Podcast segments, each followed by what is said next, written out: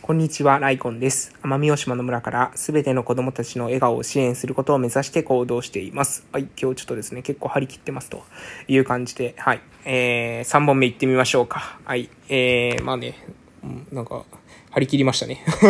急に張り切りました。急にスイッチがですね、入って、えー、ますので、えー撮っていこうかなと思いますね。やっぱね、話すのはね、苦にならない。本当に。横にならなりながらでもですね、ペラペラ喋れる。えー、そしてね、本当に自分でもびっくりするぐらいですね、話してる時に、まあ、あの、発見があるというか、えー、自分でも考えてなかったことというか、その考えてなかったわけではないんですけど、あそういうふうに、えー言う、言うといいのかって、みたいなことをですね、この話しながら再発見するっていうのもね、また面白い、えーな、というふうに思っております。ということで、最近ですね、えー最近というか、全2回、えー所有か使用かという風な考え方、えー所有を大事にしていますかと。所有っていうのは、所有するの所有ですね。え持つということです。で、使用というのは使うということですね。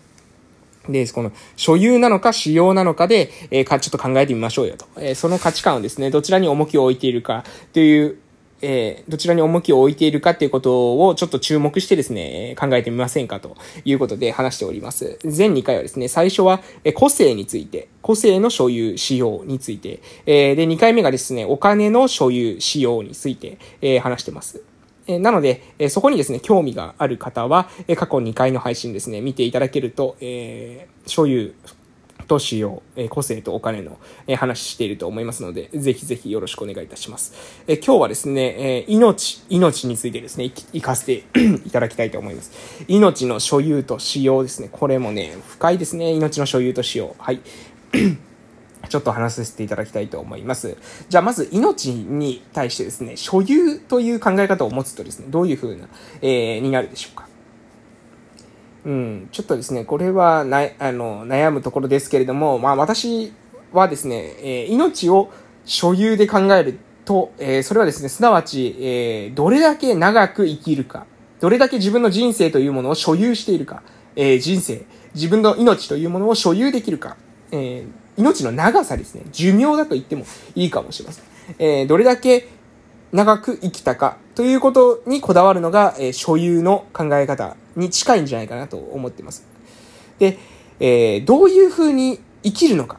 うん。その、ど、どれだけ生きるのか、どれだけの長さ生きるのかに対して、どういうふうな生き方をするのか。これがですね、ある意味、使用にえー重きを置いた、え考え方だというふうに思います。えもう一度まとめますね。え命にえついてですけれども、命にもですね、所有と使用、え持つということと使うということの側面があると私は考えています。で、所有の側面、えというのはどういった側面なのかというと、えどれだけ私たちが長く生きることができたのか。どれだけの量、え命をですね、どれだけの量を持つことができたのか。え何歳まで生きたのか。こういったのが、え所有の側面じゃないかなと思います。で、えー使用の側面というのは、これはどういう、えー側面なのかというと、どういう風に生きたのか。これがですね、まあ、使用の側面なんじゃないかなと思います。で、皆さんどうですかね、えーどれだけ生きたのかというのと、どういう風に生きたのか、えーどちらに重きを置いて、えー過ごされていますでしょうか？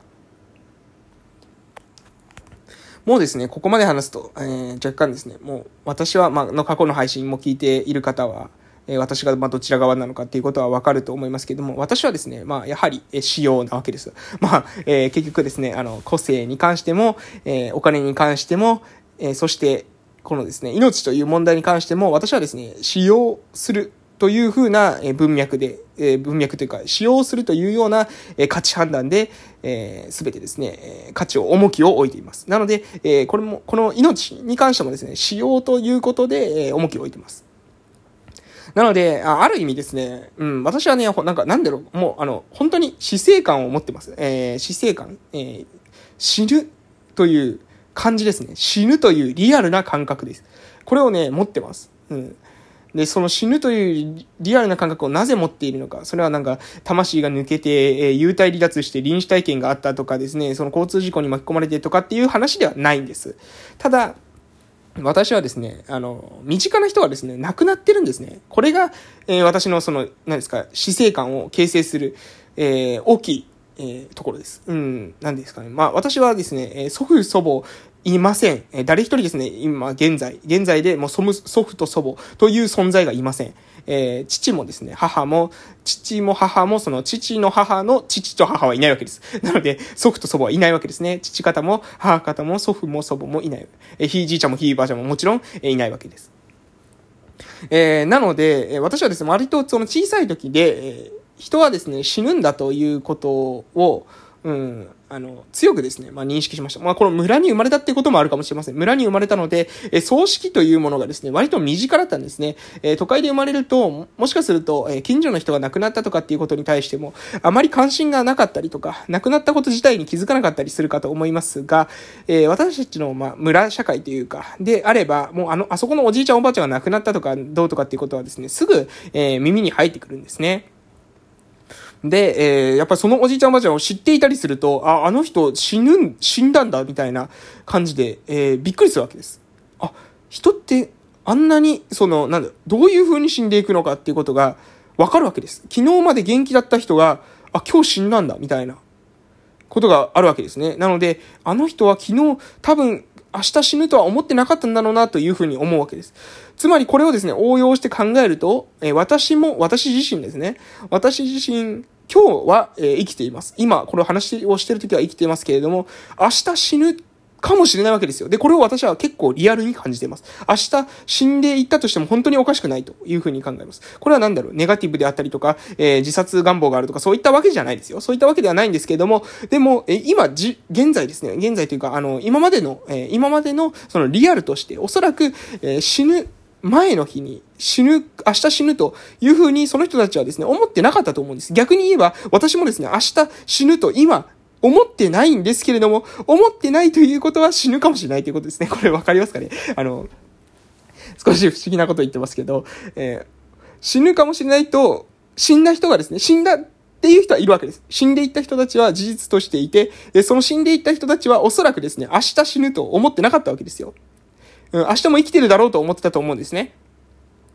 で、えー、これはまあ病院でもそういう話は聞くんですよ。病気になった時もですね、えー、まさかこんなことになるとはってみんな言うんですね。もう逆にみんながまさかっていうことによって私たちからしたらまさかじゃないんですけどね。やっぱりそうですかみたいな。まさかってみんな言うから、まあ、まさかってみんな思うんですね、みたいな感じになっちゃうわけです。もう、まさかって思うということが当たり前になってるので、まさかと思わない人、まあ、なると思いましたみたいな人の方が逆にびっくりなわけですね。まあその不節制してて、えー、体調崩してたとかっていうエピソードあるにしろ、リアルに、えー、明日、ま、ぶっ倒れるってことはですね、分かってないわけですよ。分かってたら怖くてですね、お酒飲めないはずです。タバコもね、吸えないはずなんですよ。えー、なので、うん、そういう、なんていうかな、あの、そういった感覚っていうんですかね、その、あの、明日死ぬっていうことがリアルに感じられないがゆえに明日死ぬ可能性があるということをリアルに感じるというか。こういった構造で、えー、なんですか、死生観があるということです。で、こういった死生観を持つと、うん、死生観を持つということはどういうことかというと、すなわち、え、私たちの命には、えー、限りがあるということですね。私たちは必ず死ぬ生き物であるということを認識するということ。そして、えー、私たちの、その、何ですかね、人生というものは一度きりであるというふうに認識するということ。それはなぜかというと、私はですね、前世の記憶みたいなものはないんですね。ということは、えー、少なくとも、えー、もし生まれ変わったとしてもですね、えー、私みたいな感じで生まれ変わったとした場合、えー、私はですね、生まれ変わったとしても生まれ変わったということに気づかないわけです。で生まれ変わったことに気づかないということは、すなわち、えー、本人としてはですね、本人としては、えー、生まれ変わったたということがわからないわけですから、人生は一度きりということになります。何度転生していたとしても、その転生するごとに記憶がリセットされるのであれば、それは一度きりなわけです。まあ、そ、私は一度きりだというふうに捉えます、それを。えー、そして、えー、いつ死ぬかということはわからない。この三つの真実ですね。えー、私たちは、え、いつか必ず死ぬ時が来る。そして、え、私たちというのは、え、人生を一度しか、え、記憶することができない。経験することができない。その経験、認識、体験というものを、え、引き継ぐことはできない。そして三つ目、いつ死ぬかということは誰にもわからない。それがどういう形で訪れるのかということは、えー、本当に予測できない。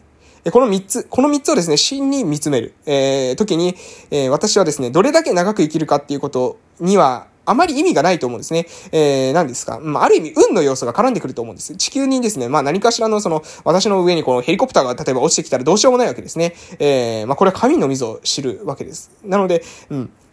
どうしようもないわけです。もうとんでもない病気にかかってしまったりとかしても、これもですね、病気になってしまったというだけで、えー、これはもうどうしようもないわけです。なので、えー、そうなったとして、そうなった、そうなる可能性というのはゼロではない。それであるのであれば、そのい、いつまで生きるのかっていうことに、え、こだわっていても、うーん、どうなんでしょうね。それは、私はそれを生きているというふうに言えないんじゃないかなと思います。もし、えー、生きる長さだけを最大化したいのであれば、す、えー、べ、てのリスクを回避してですね、えー、核シェルターのようなところで、え生活するのが、まあ、命を最大、限長くする方法なのかもしれません。まあもしかしたらね、逆に病気になっちゃいそうですけどね。あの、